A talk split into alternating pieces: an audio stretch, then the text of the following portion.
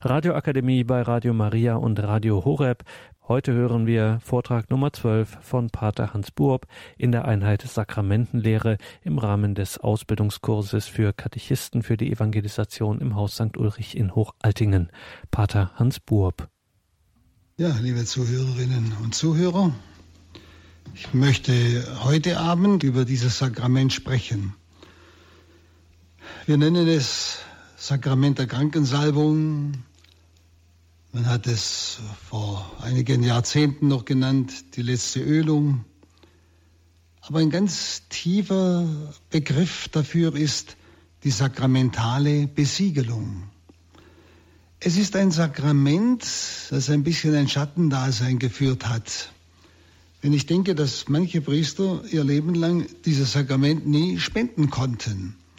Denn man hat es nur gespendet, wenn ein Mensch am Sterben lag. Und es war eigentlich das Recht des Pfarrers. Wenn also einer kein Pfarrer war, also einer unserer Patres, da konnte sein, dass er sein Leben lang nie eine Möglichkeit hatte, dieses Sakrament zu spenden.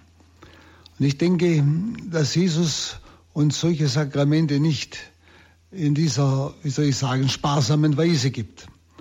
Gerade dieses Sakrament hat eine sehr große, ja, möchte fast sagen, Entfächerung eine vielfältige Möglichkeit der Wirkung.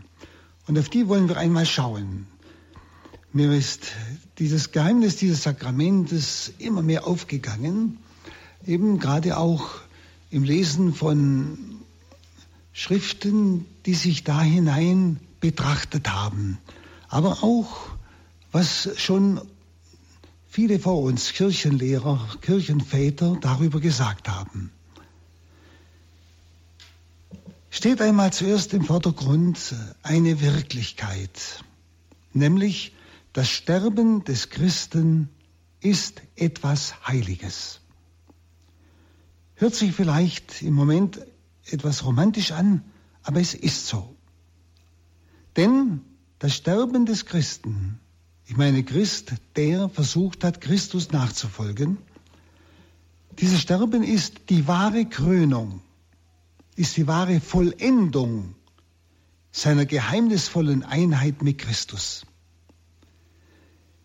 Ich denke, dieser Gedanke ist uns zwar verstandesmäßig vertraut, aber vom Grundempfinden her oft noch weit entfernt.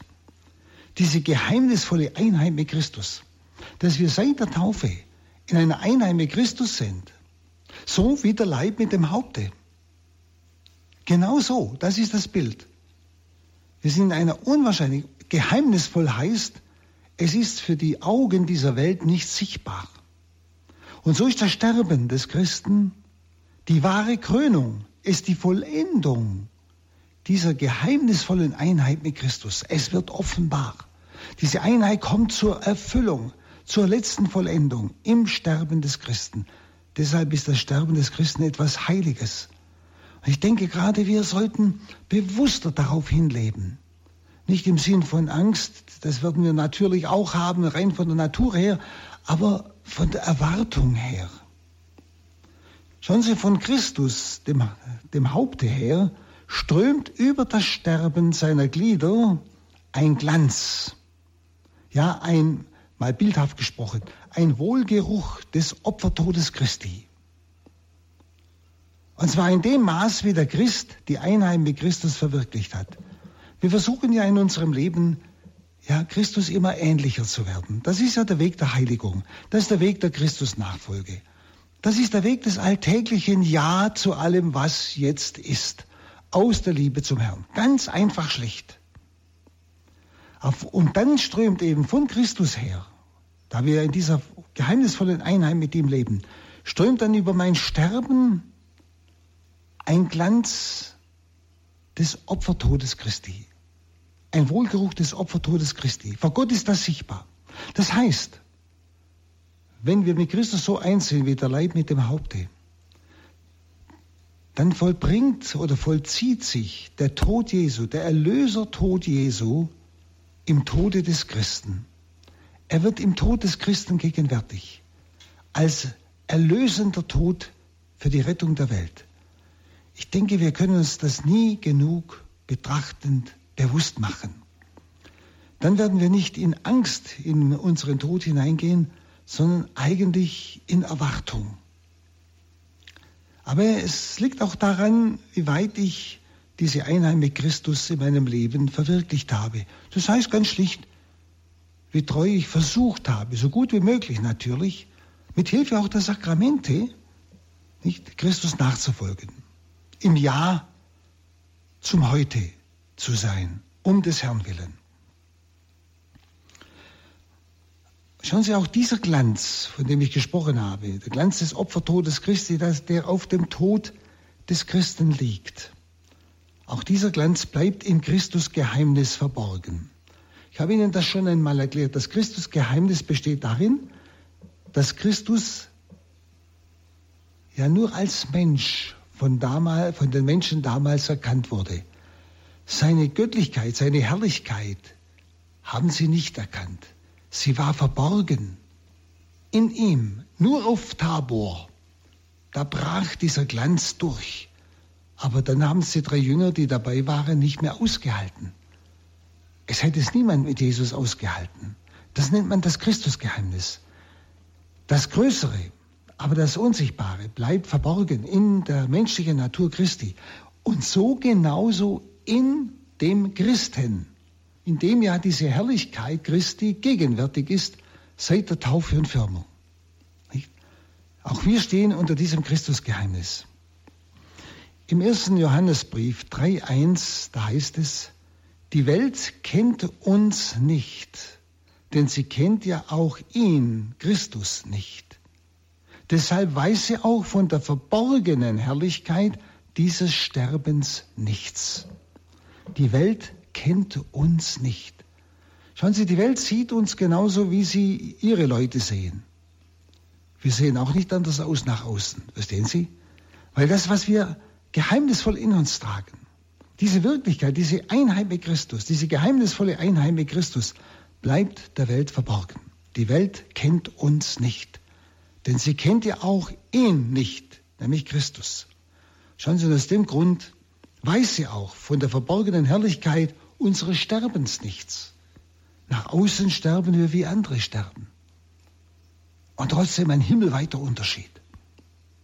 Was uns bekümmern sollte, ist, dass selbst Getaufte kaum etwas wissen von diesem Mitgenossen der himmlischen Berufung sein, wie es im Hebräerbrief 3.1 heißt. Ihr seid Mitgenossen der himmlischen Berufung. Mitgenossen mit Christus. Leider wissen viele Getaufte darum nicht. Und so wird das Sterben für den Christen statt einer bewussten Unabwendbarkeit, wird das Sterben für den Christen irdische Vollendung. Und zwar irdische Vollendung seiner Teilnahme an Christus. Also etwas Heiliges. Wir können wirklich darauf gespannt sein. Gott hat uns eine sakramentale Besiegelung unserer Christusgemeinschaft im Sterben nun gewährt. Und das ist die Krankensalbung. Eine sakramentale Besiegelung unserer Christusgemeinschaft im Sterben. Das heißt, dass durch dieses Sakrament unsere Gemeinschaft mit Christus besiegelt wird. Vollendet wird, heißt das. Er sollte uns bei dieser Höchstspannung unseres Glaubens nicht, und er wollte uns auch nicht, ohne besondere Hilfe lassen. Das ist doch das Wunderbare. Dass Jesus uns wirklich bei dieser, kann man schon sagen, Höchstspannung unseres Glaubens in unserem Sterben nicht ohne besondere Hilfe lassen. Und das ist das Sakrament der Krankensalbung auch. Er hat uns in seiner Güte ein Zeichen gegeben, das uns von ihm her die Bestätigungen aller Hoffnungen gewähren soll. Die Bestätigung aller Hoffnungen gewähren soll. Also sie, deshalb nannten die Väter dieses Sakrament auch sakramentale Besiegelung, nämlich unserer Christusgemeinschaft im Tode. Also wo gleichsam alles vollendet wird, nicht durch uns, nicht durch unser Tun, sondern durch das Tun Christi, der ja im Sakrament handelt, durch seine Erlösungstat. Sie werden sehen, es ist ein wunderbares Sakrament. Und wir sollten wirklich es mit Ehrfurcht betrachten und erwarten. Deshalb jetzt einmal die Frage, welches ist die besondere Gnade dieses Sakramentes? Nun, alle Sakramente teilen uns die ihnen eigenen Gnaden mit. Und zwar dadurch, dass sie uns auf eine besondere Weise mit Christus, der Quelle aller Gnaden, verbinden. Also das Ziel aller Sakramente ist immer die immer tiefere Verbindung mit Christus. Immer tieferes Einswerden mit Christus. Das ist immer das Ziel der Sakramente. Nicht? Und Christus ist die Quelle aller Gnaden. Je mehr wir mit ihm verbunden sind, umso mehr kann die Gnade durch uns in die Welt strömen. Die bleibt nicht bei uns. Wir sind ja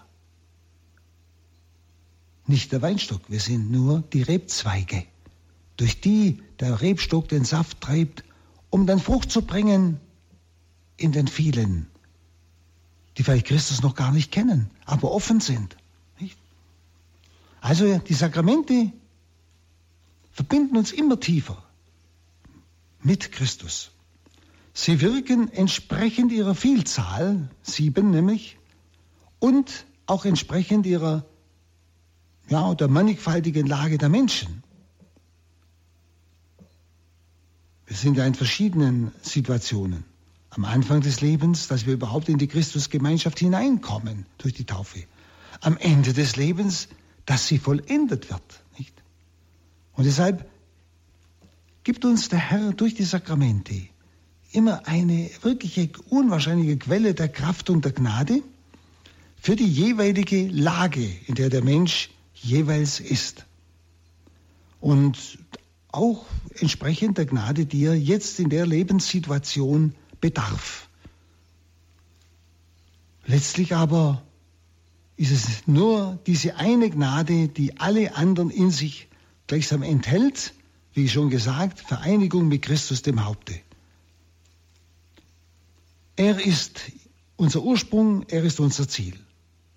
Christus unser Ursprung und Ziel. Und alle Sakramente verbinden uns letztlich und führen uns tiefer hinein in diese Vereinigung mit Christus dem Haupt.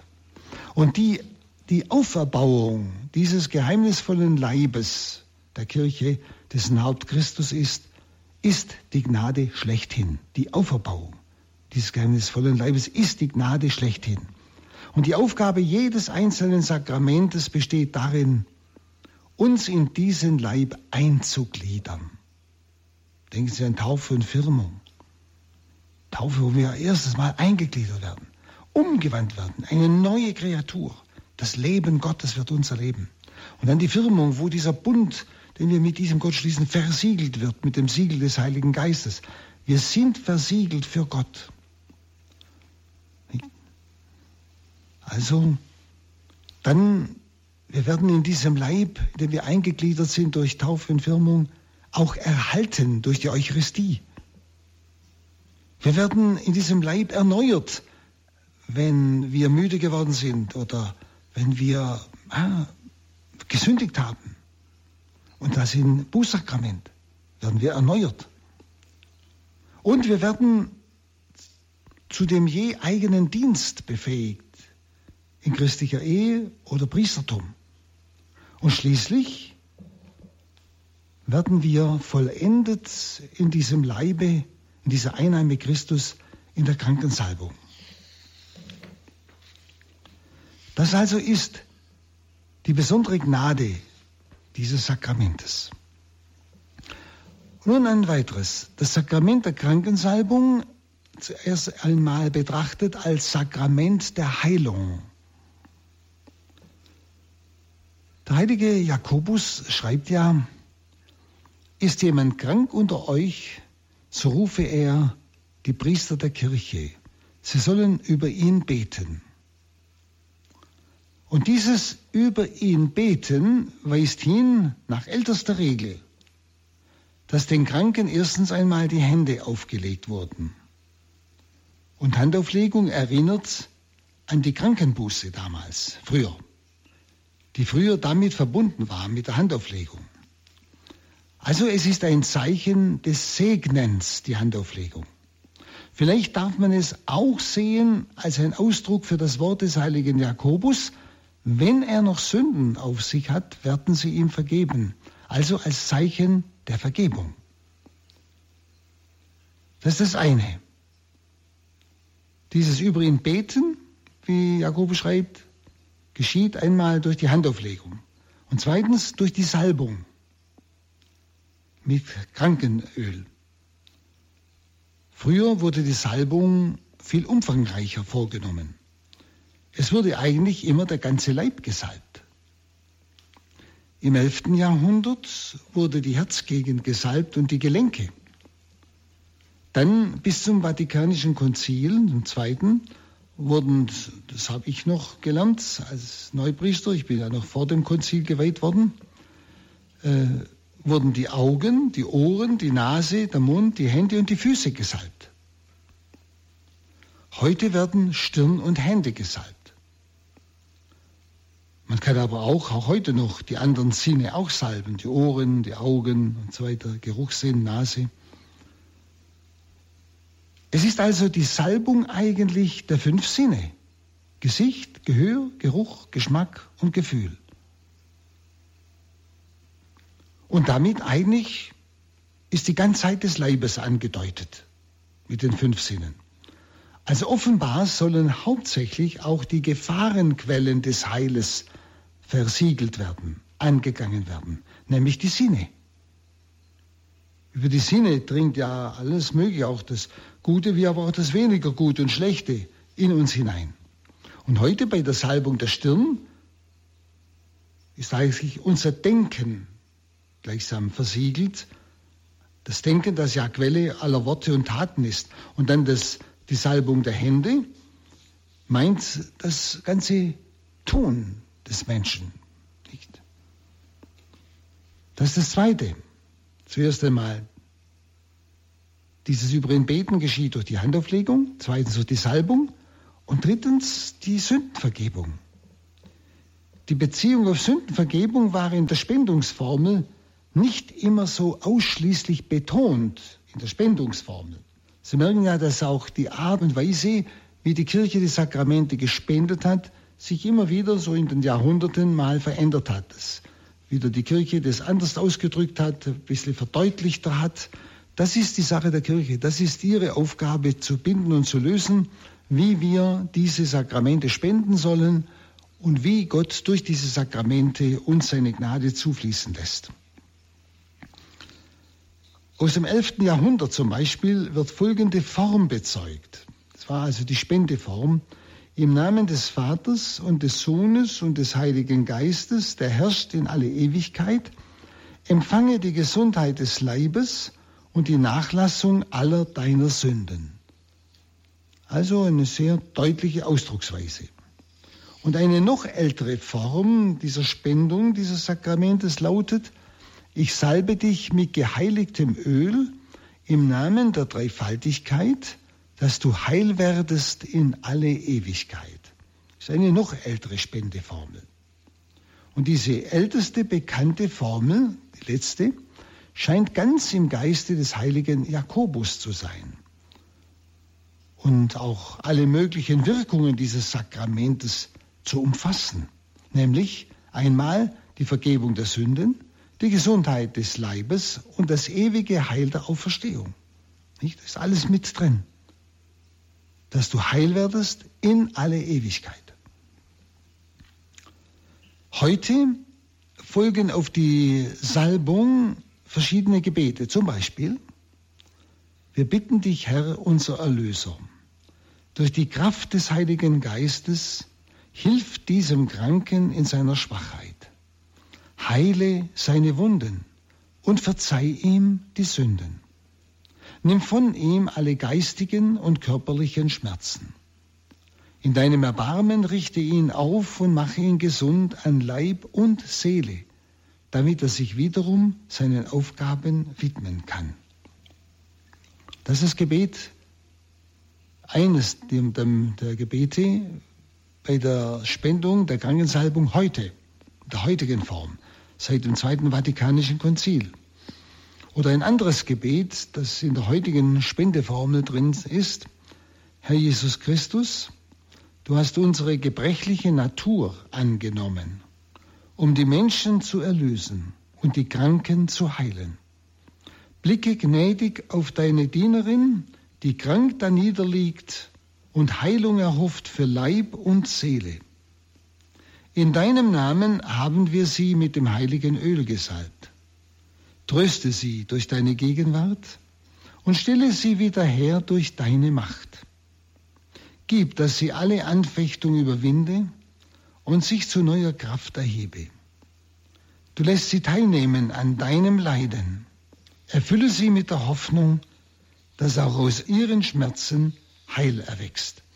Also Sie merken, in, den, in der heutigen Spendeformel und auch den Gebeten, die dazugehören, wird das ganz deutlich ausgedrückt, was Jakobus sagt. Heilung an Seele und Leib, aber auch Heilung im tieferen Sinn, nämlich auch Heilung von der Krankheit der Sünde.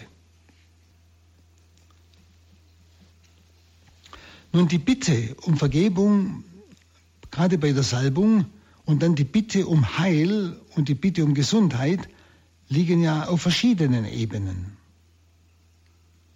sodass wir eine fragen, was sie miteinander wohl zu tun haben. Um Antwort zu finden, müssen wir einmal auf die Urerfahrung des Reiches Gottes zurückgreifen. Jesus hat in allen Krankheiten den Zusammenhang mit der Sünde gesehen.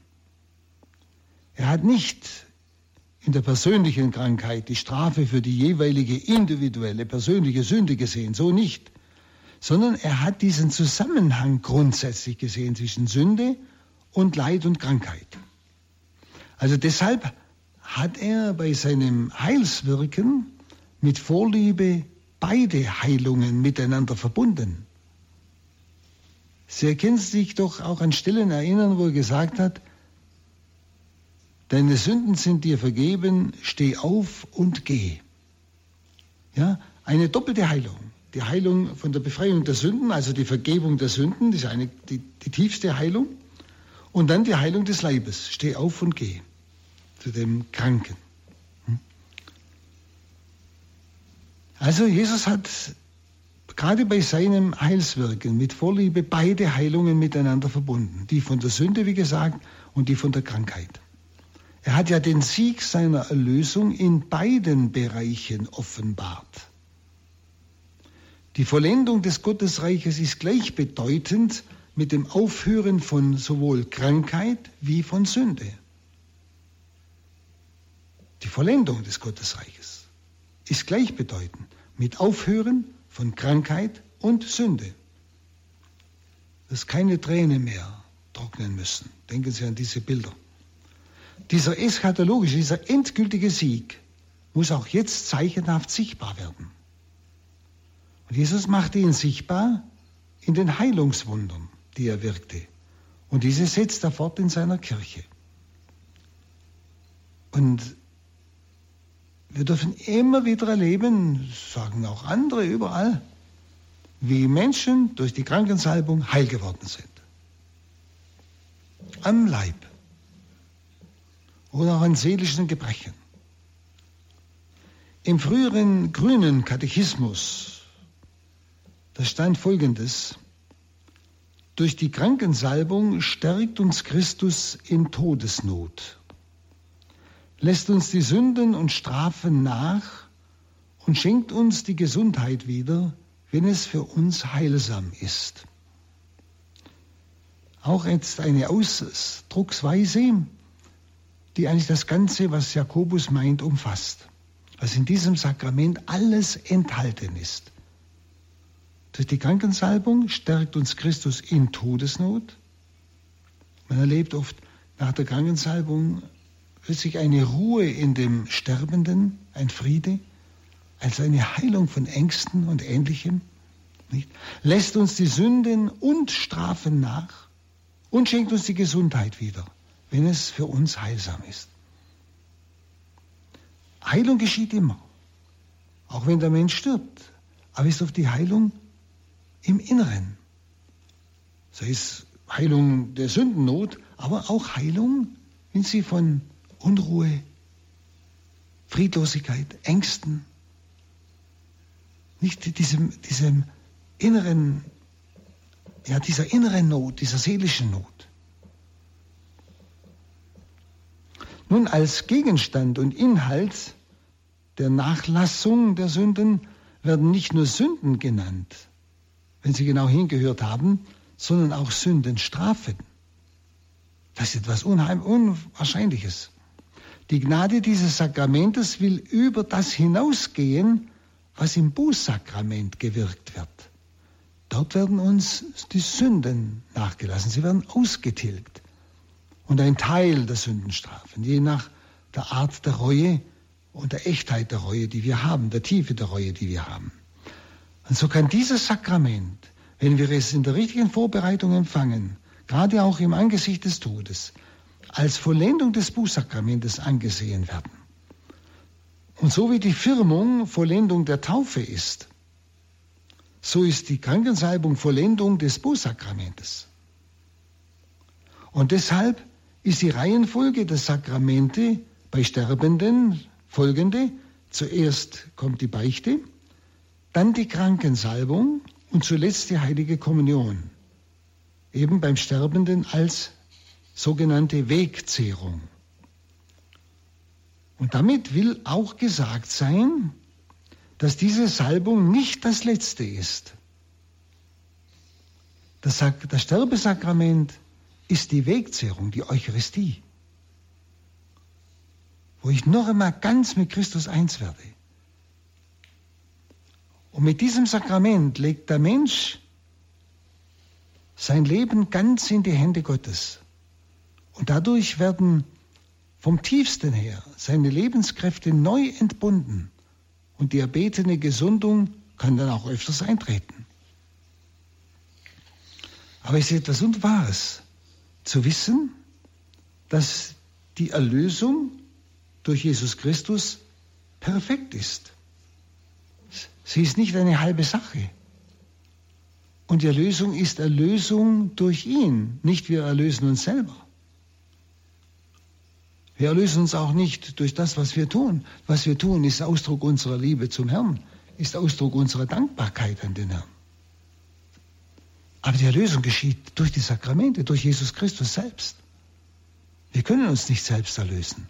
Und schauen Sie, in diesem Sakrament erleben wir die Vollendung der Erlösung durch Jesus Christus, wo uns wirklich, wenn wir es wirklich, und deshalb ist es auch so wichtig, dieses Sakrament mit Vorbereitung zu empfangen, mit wirklich innerer Einstellung, sodass wir vielleicht auch vorher schon das Bußsakrament empfangen, so wie es normalerweise äh, die Kirche vorsieht, um dann dieses Sakrament der Vollendung zu empfangen, in dem die ganze Erlösungsgnade, diese Einnahme Christus in uns vollendet wird, wo nicht nur die Sünden noch vollends nachgelassen werden, so werden wir doch solche haben, sondern auch die Sünden folgen die wir eigentlich sonst abtragen müssen, also weil wir sie auch selber abtragen können.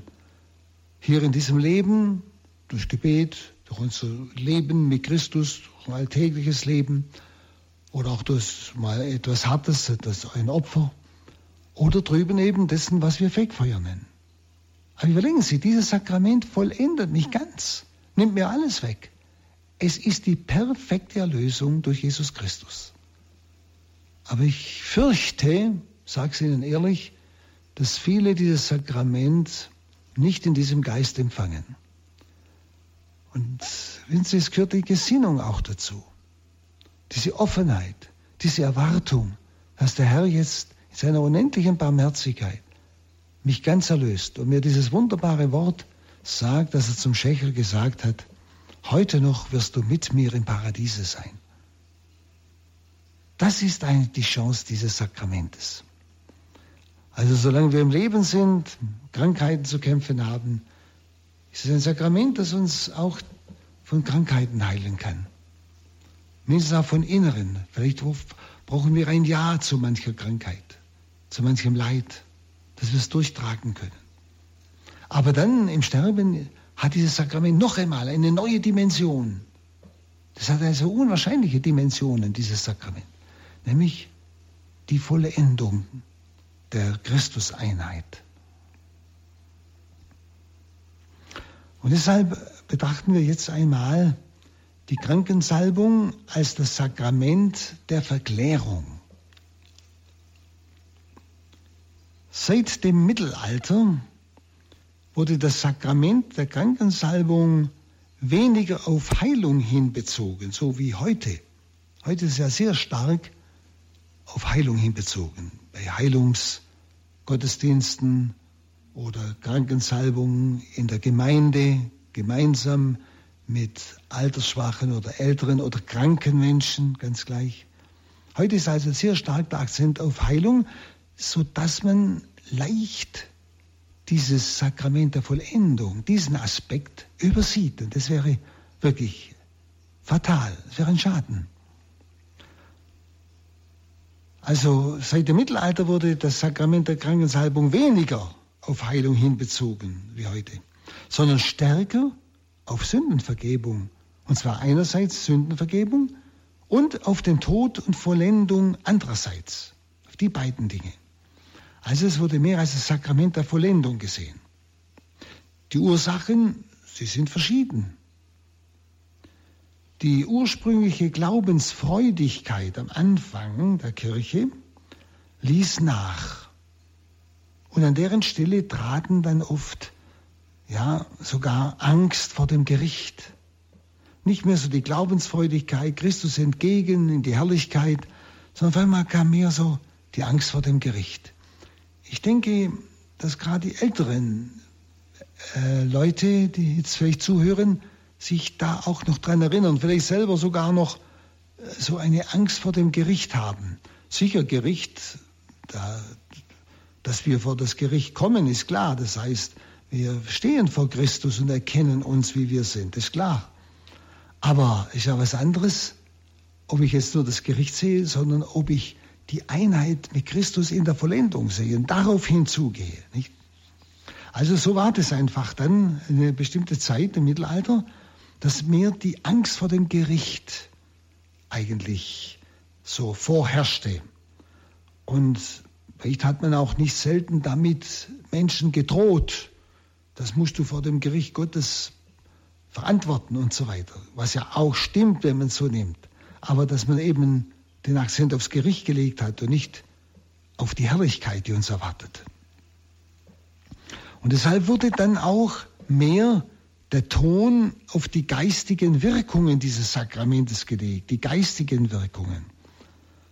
Also große Theologen damals haben eine Übersicht über die Wirkung der Sakramente zu gewinnen versucht.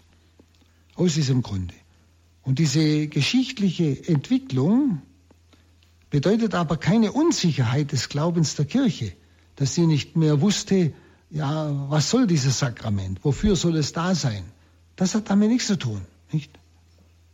Denn die Sakramente haben ja alle, nicht nur dieses, aber bei, bei diesem Sakrament der Krankensalbung merken wir es sehr deutlich. Die Sakramente haben alle eine gewisse, ich möchte mal sagen, Elastizität. Das heißt, sie haben eine verschiedene Auswirkungen, je nach Notsituation des Menschen oder auch Zeitsituation. Nicht?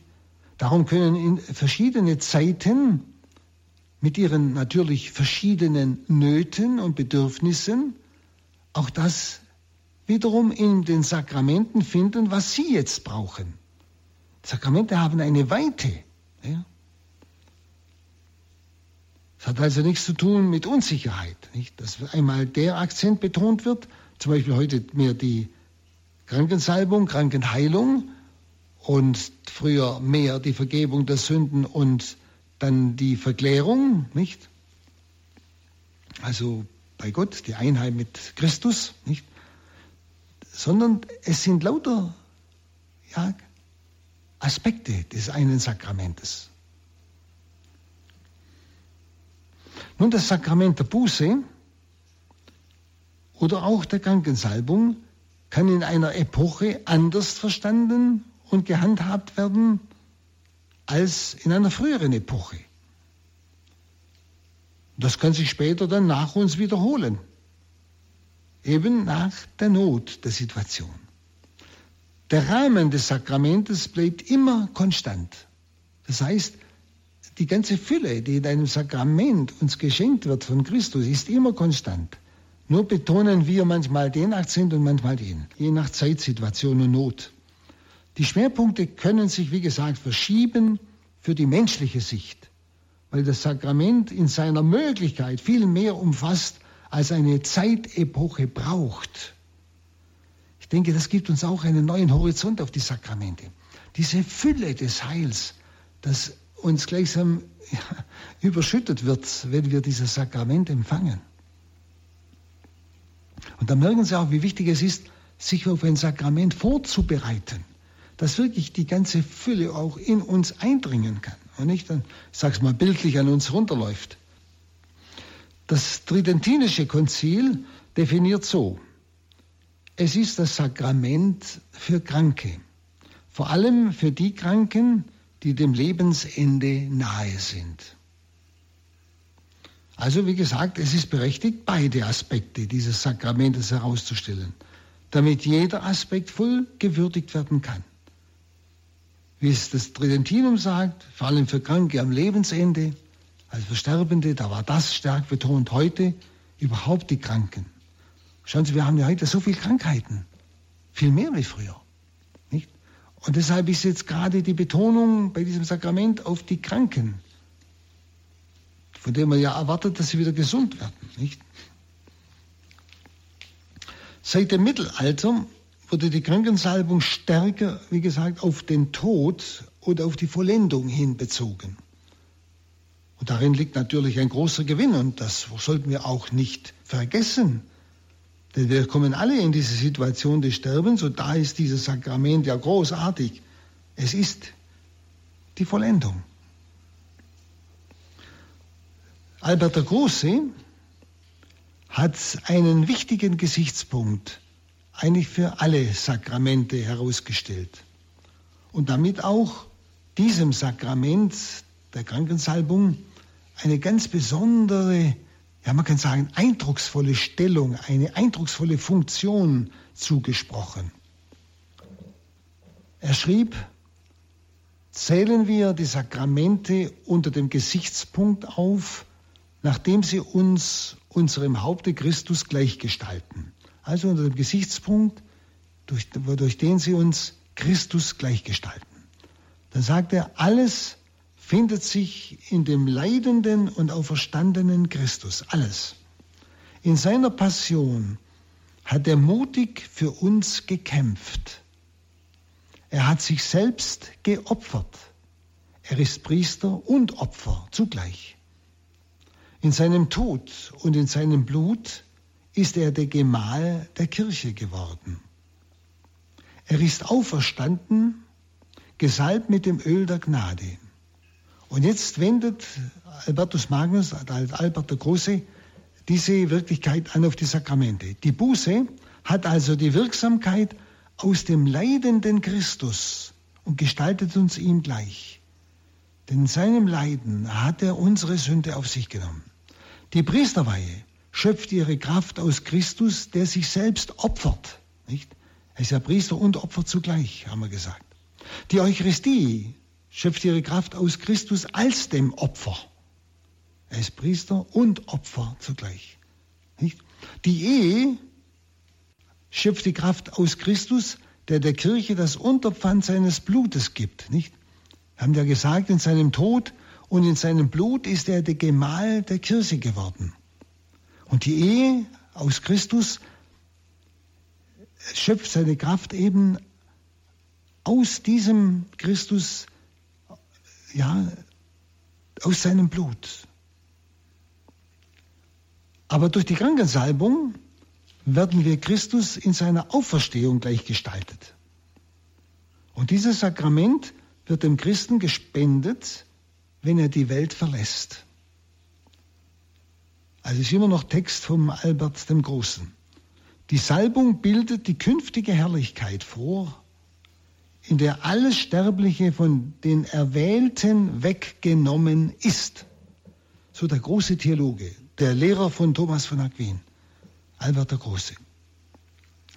Ein unwahrscheinlicher Text. Sakramente gestalten uns also Christus gleich. Sie haben ihre Kraft aus den verschiedenen Aspekten des Lebens und Leidens und der Verherrlichung Christi. Ja? Und wer so wunderbar sagt, aber durch die Krankensalbung werden wir Christus in seiner Auferstehung gleichgestaltet. Wir werden gleichgestaltet. Verstehen Sie? Das ist, das ist nicht unser Handeln, das ist das Handeln Christi im Sakrament. Es ist immer Wandlung. Wir werden ihm gleichgestaltet. Aber es bleibt noch unter dem Christusgeheimnis. Solange wir hier auf dem Sterbebett liegen, sieht man das noch nicht, auch wir nicht. Aber dann wird es offenbar, wenn wir Christus begegnen, dass wir ihm gleichgestaltet sind. Dieses Sakrament, sagt Albert der Große, wird dem Christen gespendet, wenn er diese Welt verlässt. Die Salbung bildet die künftige Herrlichkeit vor. Sie bildet sie vor. Nicht symbolisch, sondern sie bildet sie vor, in der alles Sterbliche von den Erwählten weggenommen ist. Überlegen Sie mal. Ein wunderbares Sakrament. Darum sollte man es auch nicht darauf ankommen lassen, bis man bewusstlos ist oder wie es manche tun, nicht weil sie Angst haben, wenn man dieses Sakrament spendet, dann muss man sterben. Das haben ja manche immer noch so im Blut. Verstehen Sie? Und dann warten Sie, bis Ihre Angehörigen bewusstlos sind und dann lassen Sie das Sakrament spenden. Verstehen Sie? Die können sich ja gar nicht mehr einlassen drauf. Das ist doch ewig schade. Das ist eine, eine fürchterliche Lieblosigkeit gegenüber dem Sterbenden. Man vorenthält ihm das größte Glück, das Wunderbarste, die Vollendung der Erlösung. Das müssen Sie sich mal gut überlegen und auch selber danach verlangen, wenn Sie merken, dass Sie Christus entgegengehen. Schon bei dieser Sicht der heiligen Sakramente, besonders gerade auch der Krankensalbung, erkennen wir, dass Albert der Große die Sakramente nicht von unten her sieht, also vom Menschen her, von seinen Bedürfnissen her, von seiner Not her, sondern er sieht sie gleichsam von oben her, also von Christus her. Sicher haben beide Blickweisen ihre Berechtigung, das haben wir ja schon gesagt. Sie sind ja für eine gewisse Notsituation von Christus gegeben. Aber er sieht es einmal von Christus her und das ist eine wunderbare Sicht. Denn die Sakramente sind ja für die Menschen bestimmt, aber von ihm her.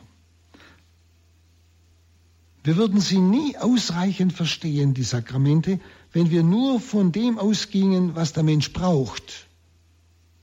Also, ich brauche jetzt eine Kraft im Sterben, also nämlich die Sakrament. Wenn Sie, das wäre nicht ausreichend, dann hätte man nicht die ganze Fülle sehen, was da geschieht. Denn die Erlösung will ja nicht nur gewisse Schäden reparieren, reparieren, sondern die Erlösung will etwas Neues bewirken. Die Erlösung will etwas Überfließendes von Gott her wirken in den Sakramenten. Brüder und Schwestern, bitte schätzen Sie die Sakramente. Es ist die Fülle des Heils, das uns, ist uns ausgegossen wird, wenn wir es empfangen und wenn wir es mit der richtigen Gesinnung empfangen. Was wir ja unaufhörlich regelmäßig oft empfangen können, ist die Eucharistie, ist das Bußsakrament. Und je mehr wir offen sind, ist die ganze Fülle des Leidens Christi kommt mir zuteil, gerade im Bußsakrament. Oder in der Eucharistie, die ganze Fülle des Opfers Christi kommt mir zuteil. Es ist und wir sparen an den Sakramenten und tun dann so, als ob wir den Himmel erkaufen müssten mit allen möglichen, ja, hätte fast gesagt, Bußwerken. Jetzt nichts gegen Bußwerke, verstehen Sie? Aber die Bußwerke oder Gebeten, alles ist ganz, ganz wichtig. Aber es ist Ausdruck unserer Liebe zum Herrn. Es ist der Ausdruck, ich öffne mich dir, Herr, damit diese Fülle des Heils durch die Sakramente mich durchdringen kann. Aber mein Beten ist ein Schrei um Hilfe, aber nicht mehr, ist nicht Erlösung. Ich kann mich nicht selbst erlösen. Aber ich kann mitwirken, ich kann mich öffnen, ich kann in diese Liebe Gottes eintreten, im Gebet, in meinem Ja zum alltäglichen Leben wo immer mehr Tiefe und Sinn in mein Leben hineinfließt. Aber es geschieht durch die Sakramente. Das sind die Quellen des Heils. Nicht? Und da sollten wir Katholiken schon einmal sehr, sehr dankbar sein. Nicht? Und darum verstehe ich auch die Reformatoren nicht, dass sie die Sakramente abgeschafft haben, das Priestertum. durch das uns die Sakramente ja vermittelt werden, zum größten Teil. Es ist unverständlich, was den Menschen geraubt worden ist.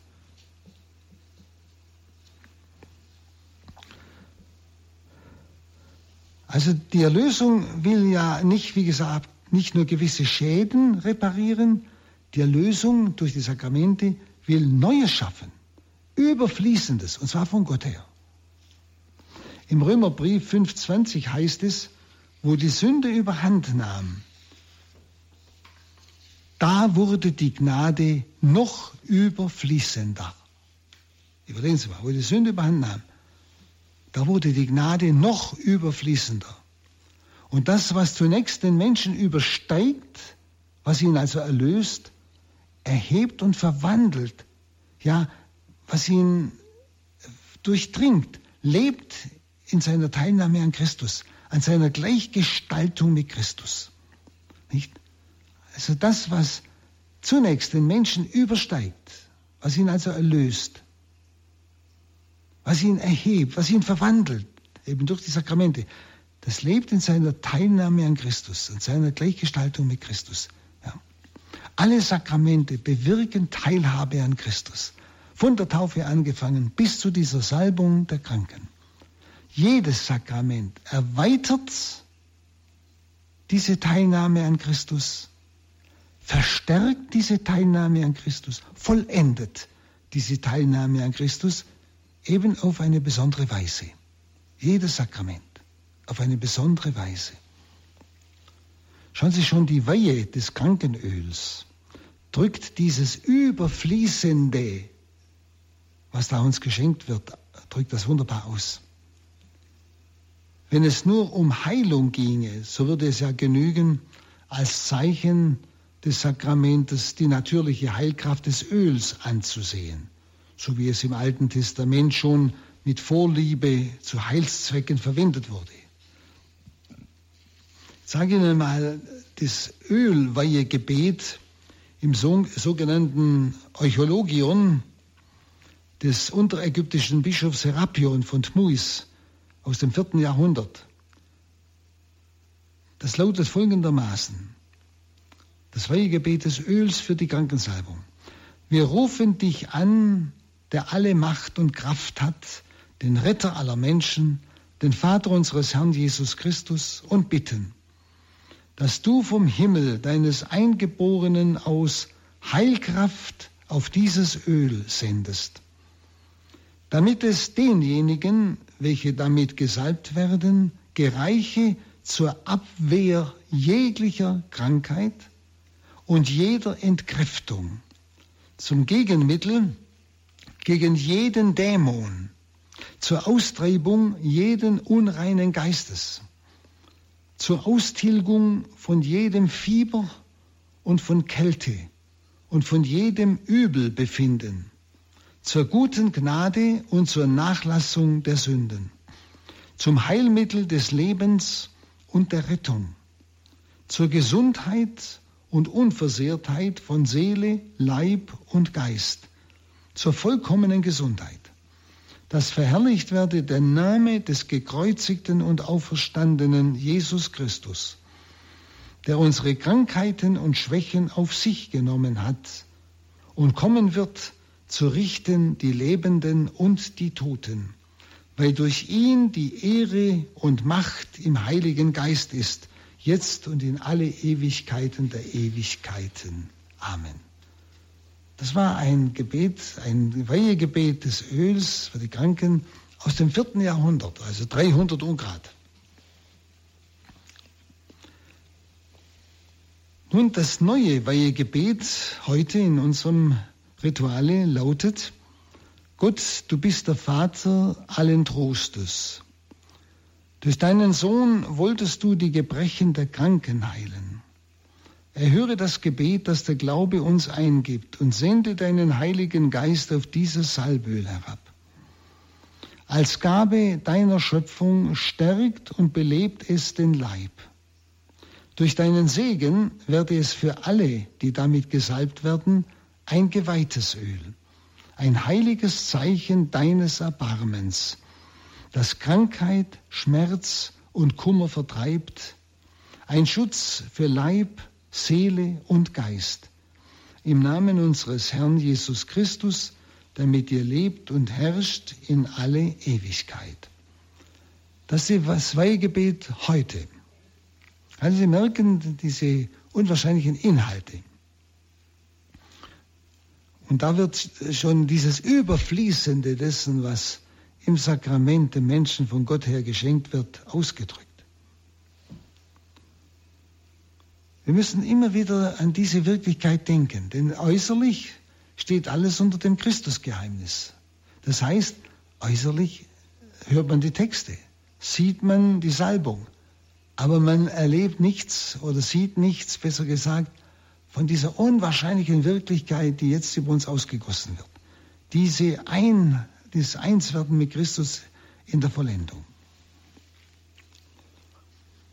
Darum ist es wichtig, diese Dinge jetzt immer wieder zu betrachten, dass die mitklingen, wenn wir ein solches Sakrament, überhaupt ein Sakrament empfangen. Das Gebet zeigt, dass es durch den Segen der Kirche ein geweihtes Öl wird. Das heißt, ein heiliges Zeichen des Erbarmens Gottes, das ein Schutz ist für Leib, Seele und Geist, wie es im Gebet heißt.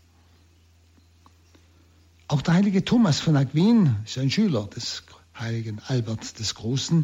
Er lehrt, dass dieses Sakrament gewissermaßen die Vollendung der ganzen geistlichen Heilung ist und dass dadurch der Mensch gleichsam zur Teilnahme an der Herrlichkeit bereitet wird. Zur Teilnahme an der Herrlichkeit bereitet wird. Thomas von Aquin ist der größte mittelalterliche Theologe gewesen, der auch heute noch eine Rolle spielt. Im Grunde ist dieser eschatologische Aspekt bei jedem Sakrament vorhanden. Dieser eschatologisch, das heißt dieser Aspekt auf die endgültige Verherrlichung mit Christus. Jedes Sakrament bereitet die Wiederkunft des Herrn vor und damit natürlich die Vollendung des Menschen. Aber im Sakrament der Krankensalbung wird der Mensch noch einmal aufs Ausdrücklichste in dieses Pascha seines Herrn gestellt, in Tod und Auferstehung. Er wird Christus noch einmal nachdrücklich übereignet, damit das ganze Christusgeheimnis sich an ihm vollziehe. Dass also nichts mehr aus seinem Leben herausfalle oder verloren gehe, sondern damit alles, was Sünde war, von der Gnade überstrahlt wird. Alles, was vergänglich ist, in die Unvergänglichkeit verwandelt wird im Sakrament und alles, was Sterben ist, verschlungen werde im Siege Jesu Christi. Sind das nicht unwahrscheinliche Gedanken? Das ist die Wirklichkeit. Allen Sakramenten also ist die Beziehung zu Tod und Auferstehung Jesu wesentlich. Aus Tod und Auferstehung haben sie ihre Kraft.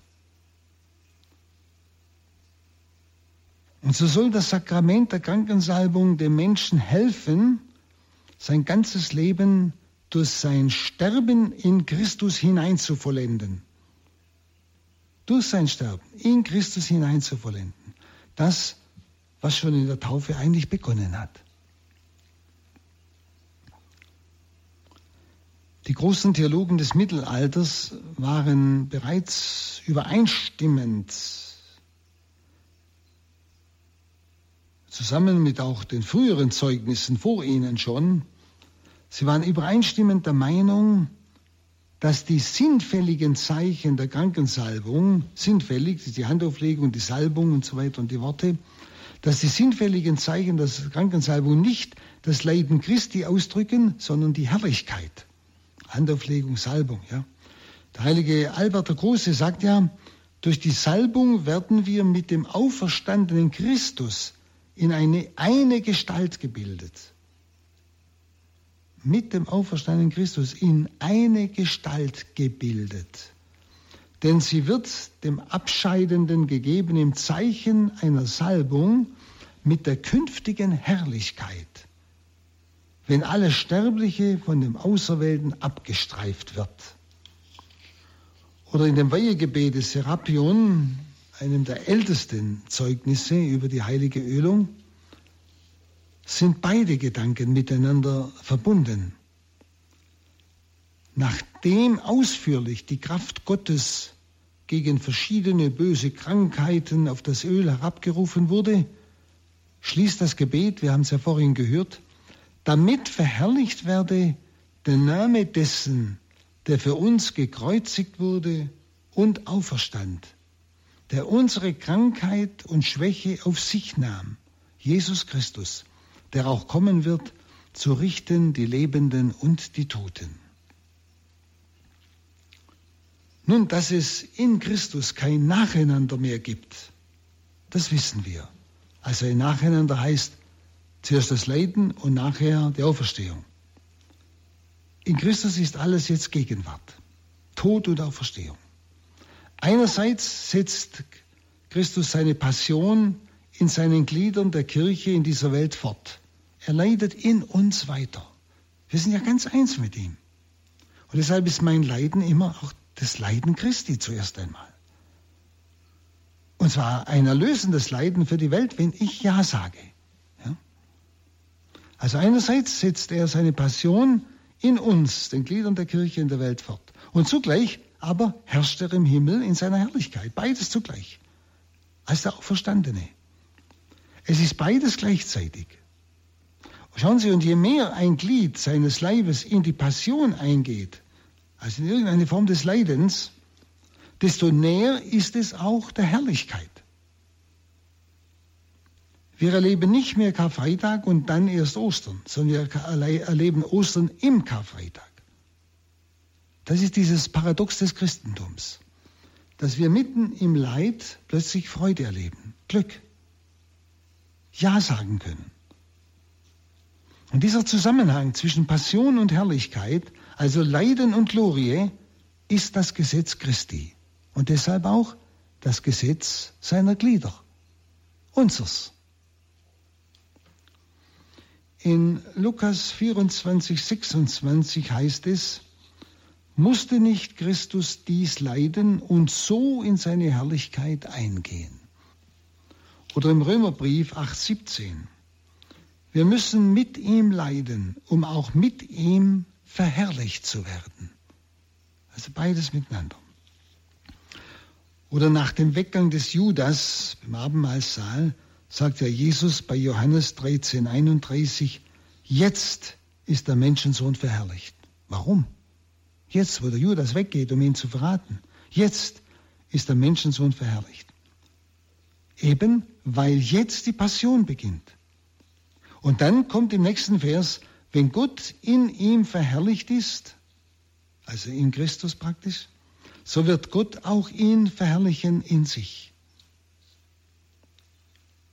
Nun für den Gläubigen gilt dasselbe wie für Jesus, wenn er ganz aus Christus lebt. Ganz, das heißt, ich bemühe mich tagtäglich. Mit all meinen Schwächen. Schauen Sie dafür auf das Bußsakrament, das alles nicht bloß wieder in Ordnung bringt, sondern mir noch mehr Gnade gibt, als meine Schwächen und Fehler oder sogar Sünden vernichtet haben. Nicht? Noch mehr Gnade gibt, wenn ich wirklich ehrlich bereue. Also es gilt für uns genau dasselbe wie für Christus. Nämlich nicht bloß trotz des Leidens, sondern gerade im Leiden hat der Christ schon die Herrlichkeit. Da Johannes in der geheimen Offenbarung 5, 6 sieht Jesus in der Herrlichkeit mit den Zeichen des Leidens. Nämlich, ich sah mitten vor dem Thron und den vier Wesen und mitten vor den Ältesten ein Lamm stehen, wie geschlachtet. Ein Lamm stehen, wie geschlachtet. Also tot und lebendig. Das ist eines der Kennzeichen des gottmenschlichen Geheimnisses, an dem auch der gläubige Mensch teilhat. Tod und Auferstehung Christi sind Gegenwart, sind gleichzeitig. Diese seltsame Gleichzeitigkeit und auch Gegenwärtigkeit ist für die Welt natürlich auseinanderliegend. Die Welt sieht das hintereinander, Karfreitag, dann Ostern. Und deshalb versteht sie oft den Christen nicht. gerade in diesen ganzen Zeiten der Christenverfolgung, die hinter uns liegen, im Kommunismus unter Hitler und so weiter. Da haben ja oft selbst die Schergen gestaunt, wie diese Märtyrer in ihrem Leiden nicht geflucht haben, nicht verwünscht haben, sondern gebetet haben, sogar vergeben haben, ja, sogar in einer gewissen Weise ein inneres Glück erlebten. Das Paradox im Leiden bereits der Auferstehung. Also das, was Christus heute lebt, beides, das lebt auch das Glied der Kirche, das Glied Christi, wir. Und die Sakramente verbinden uns immer tiefer in diese Einheit mit Christus, sodass das in uns Dinge möglich werden, die die Welt nicht mehr versteht. Liebe Zuhörerinnen und Zuhörer, hier wollen wir jetzt mal einen Strich machen. Versuchen Sie mal darüber selber nachzudenken. Über alle diese Sakramente. Gerade auch über das Sakrament der Krankensalbung. Jetzt danke ich Ihnen mal fürs Zuhören und wünsche Ihnen einfach, dass Sie eine noch größere ja, Sehnsucht nach diesen Quellen des Heiles bekommen.